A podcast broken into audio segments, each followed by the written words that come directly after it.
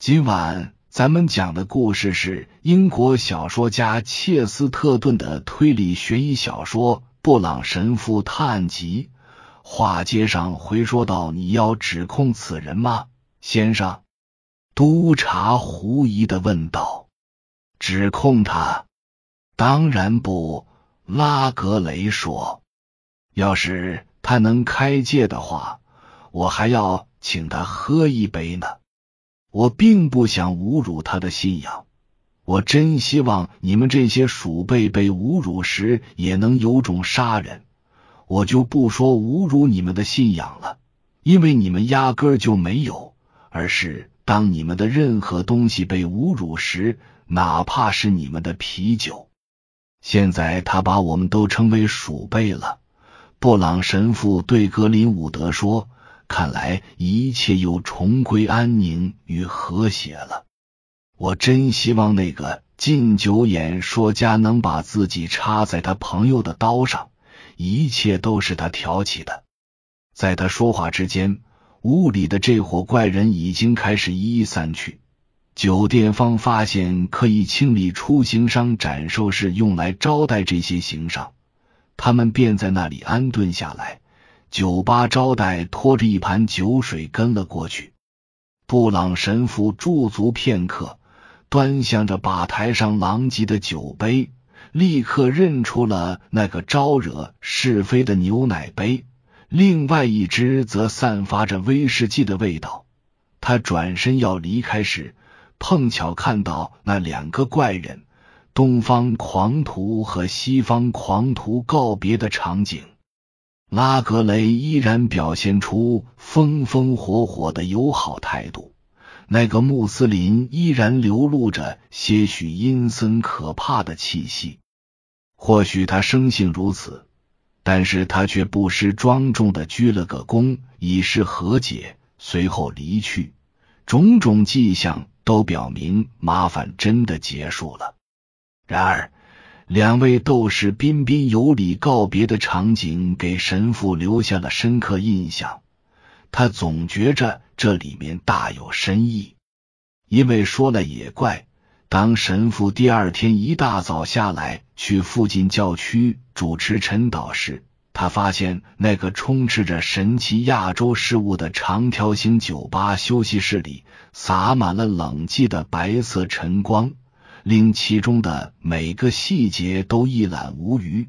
其中之一便是约翰·拉格雷的尸体，蜷缩在角落里，一把重柄弯刀刺穿了他的心脏。布朗神父蹑手蹑脚又上了楼，去叫他那督察朋友。两人站在尸体旁，酒店里尚无一人走动。我们既不能主观臆断。也不能回避明显的事实。格林伍德沉默了一阵，开口说道：“但是我禁不住回想起昨天下午跟你说的那番话。也真是怪了，我昨天下午竟会说那样的话。我知道。”神父瞪着猫头鹰一般的眼睛，点头称是。我说过，格林伍德说。有一种谋杀是我们无法阻止的，那就是类似宗教狂的那种人实施的谋杀。那个棕色面孔的家伙或许认为，即便他被绞死，也会因为维护了先知的名誉，直接升入天堂。没错，当然，布朗神父说。如此说来。说我们的穆斯林朋友捅死了他不无道理，或者换句话说，我们尚且不知道任何其他有理由捅死他的人。但是，但是我在想，他的圆脸突然又是一片茫然，话到嘴边又吞了下去。又怎么了？对方问道。呃。我知道这听上去很荒唐，布朗无可奈何的说。但是我在想，我在想，在某种意义上，捅他的人是谁，并不是很重要。这就是所谓的新道德吗？他的朋友问。还是古老的诡辩？耶稣会会是真的赞同谋杀了吗？我并没说谁谋杀了他并不重要。布朗神父说：“当然，捅他的人有可能就是杀他的人，但也可能另有其人。不管怎样，那刀是在另一个时间捅进去的。我估计你一定想取下刀柄上的指纹。”但是不要太在意那东西。我能想象，那刀可能是其他人出于其他理由捅在这个可怜的老人身上的。当然不是什么崇高的理由，但跟谋杀大不相同。要想查明真相，你还得在他身上多捅几刀。你的意思是？对方直勾勾的盯着他问：“我的意思是尸体解剖。”神父说：“以便查明真正的死因。”不管怎么说，关于捅刀子一事，督察说：“我想你是对的。我们得等医生来，但我很确定他会同意你的说法。伤口出血并不多。”那刀是在尸体变凉数小时后才插进去的，但这是为什么呢？或许是想嫁祸于那个穆斯林吧。布朗神父说：“非常卑鄙，我承认，但不见得就是谋杀。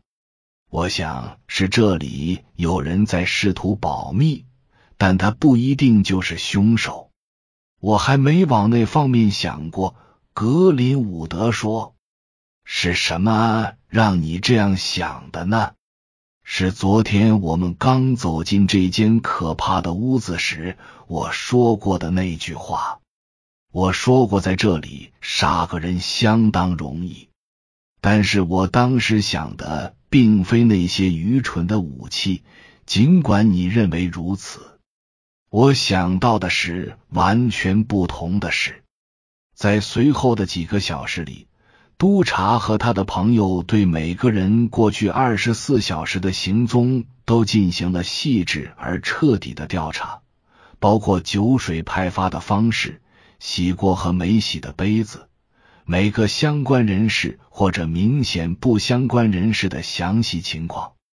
旁观者可能会觉得他们那样兴师动众，就像不单是一个人。而是有多达三十个人中毒了，似乎可以肯定，所有人都是经由连着酒吧的大门进入酒店的，因为其他入口全部因为装修工作被堵死了。有个小伙子当时一直在清扫大门外的台阶，但是他也没有什么清晰的线索可回报。在包头巾的土耳其人和禁酒演说家进来之前，好像也没几个顾客，除了那群行商。他们说是要进来快饮一杯，而且他们似乎是整体行动的，就像华兹华斯诗里的云一般。至于其中一人是否饮得不够快，最后独自来到了门前台阶上。门外的男孩和屋内的人看法稍有不同，但是经理和酒吧招待都全然不记得有那样一个人。经理和酒吧招待跟所有的行商都很熟，丝毫不怀疑他们是整体行动的。他们站在吧台边喝酒逗趣。又亲历了他们傲气十足的带头人朱克斯先生与普赖斯琼斯先生之间的小口角，接着又亲眼目睹了阿克巴尔先生和拉格雷先生之间突如其来的激烈争执，然后就被告知可以去展收室，于是就去了，跟在后头的酒吧招待捧着他们的酒杯，好似战利品。几乎没有任何线索。格林伍德督察说：“当然，手脚勤快的服务员不在少数，就像往常一样尽职尽责，洗干净了所有的杯子，包括老拉格雷的杯子。要不是大家办事都这么麻利的话，我们这些侦探的办案效率也许就能提高了。我明白，布朗神父说着，嘴角再次露出那种诡异的笑容。我有时觉得是罪犯发明了卫生学，或是卫生倡导者发明了犯罪，在很多情况下看起来就像那么回事。人人都说污秽的贼窝和肮脏的贫民窟是犯罪猖獗的地方，但事实正好相反。说那些地方污秽，并不是因为有人犯了罪，而是因为罪行被发现了。相反，在整洁、无可挑剔和干干净净的地方，犯罪才得以猖獗。因为那里没有可以留下脚印的烂泥，找不到含有毒药的食物残渣，友善的服务生会洗去所有的犯罪痕迹，凶手可以前后杀死并火化他的六个妻子，只为了给基督教抹点黑。或许我太激动了，但是你看啊，说来也巧，我确实记得一个杯子。无疑也被洗过了，但是我还想对他多了解一点。你指的是拉格雷的杯子吗？格林伍德问。不，我指的是无名氏的杯子。神父答道。他就立在那个牛奶杯旁，里面还剩了小半杯威士忌。对了，我和你都没喝威士忌。我正好记得生性快活的朱克斯请经理喝酒，他只喝了一口杜松子酒。你可别说那个穆斯林是专喝威士忌的酒鬼，绿头巾不过是他的伪装。也别说戴维、普赖斯、琼斯牧师糊里糊涂的把威士忌和牛奶都喝了。大部分行商都喝威士忌。督察说：“他们通常是是的，而且他们通常还要确保喝到自己口中。”布朗神父答道：“在此案中，他们让人小心翼翼的端着他们的杯子送到了自己的房间，但落下了这一杯。”以上是由奶锅大叔给您播讲，感谢收听。每天晚上二十一点三十三分准时开聊。